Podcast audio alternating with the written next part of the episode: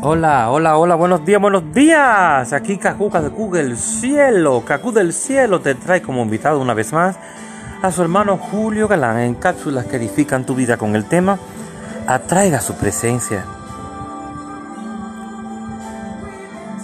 Con frecuencia solo pensamos en alabar a Dios, pero como no nos sentimos en el deseo, con ese deseo ferviente, ignoramos esa persuasión en nuestro espíritu y simplemente no lo hacemos.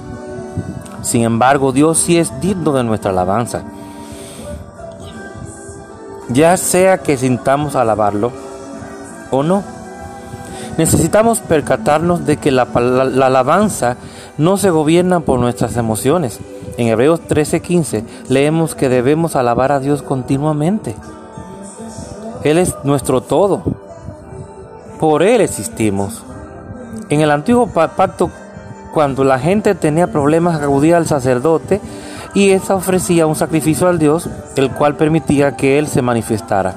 Hoy en día, bajo el nuevo pacto, debemos hacer lo mismo, pero en este caso nosotros somos los sacerdotes de Dios. Apocalipsis 5:10.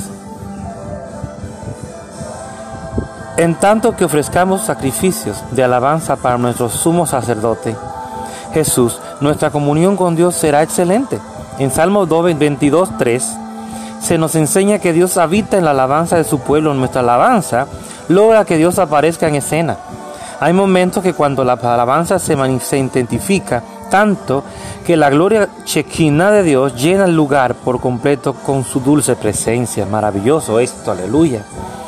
Cuando Salomón terminó de construir la casa del Señor, los trompetistas y cantores unieron sus voces a una y con las trompetas, címbalos e instrumentos de música alabaron a Dios, diciendo, porque Él es bueno, porque su misericordia es para siempre.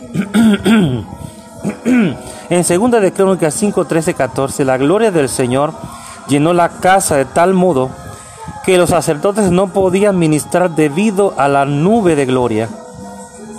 Y esto se debe a que Él mismo habita en las alabanzas de su pueblo. Dios avisa, Dios habita en, en la alabanza, en la adoración. Ahí es que Él se mueve con poder. Por esa razón atraiga su presencia en cada situación que enfrente. Alábelo en medio de sus necesidades. Sin importar cómo se sienta, obedezca la palabra y alábele continuamente. Él es el digno de ser alabado, alabar a Dios aun cuando no siente el deseo. Es un acto de honra. El Señor declaró, yo honraré al que me honra. Uh, qué maravilloso esto. Y declare conmigo, yo de continuo ofrezco sacrificios de alabanzas a Dios. El fruto de mis labios confiesa su nombre. Hebreos 13:15. Vuelvo te lo digo, yo honraré a los que me honran, dice el Señor atraiga su presencia, que es lo mejor que te puede pasar. Dios te bendiga, Dios te bendiga más. Tu hermano Julio Galán en cápsulas que edifican tu vida.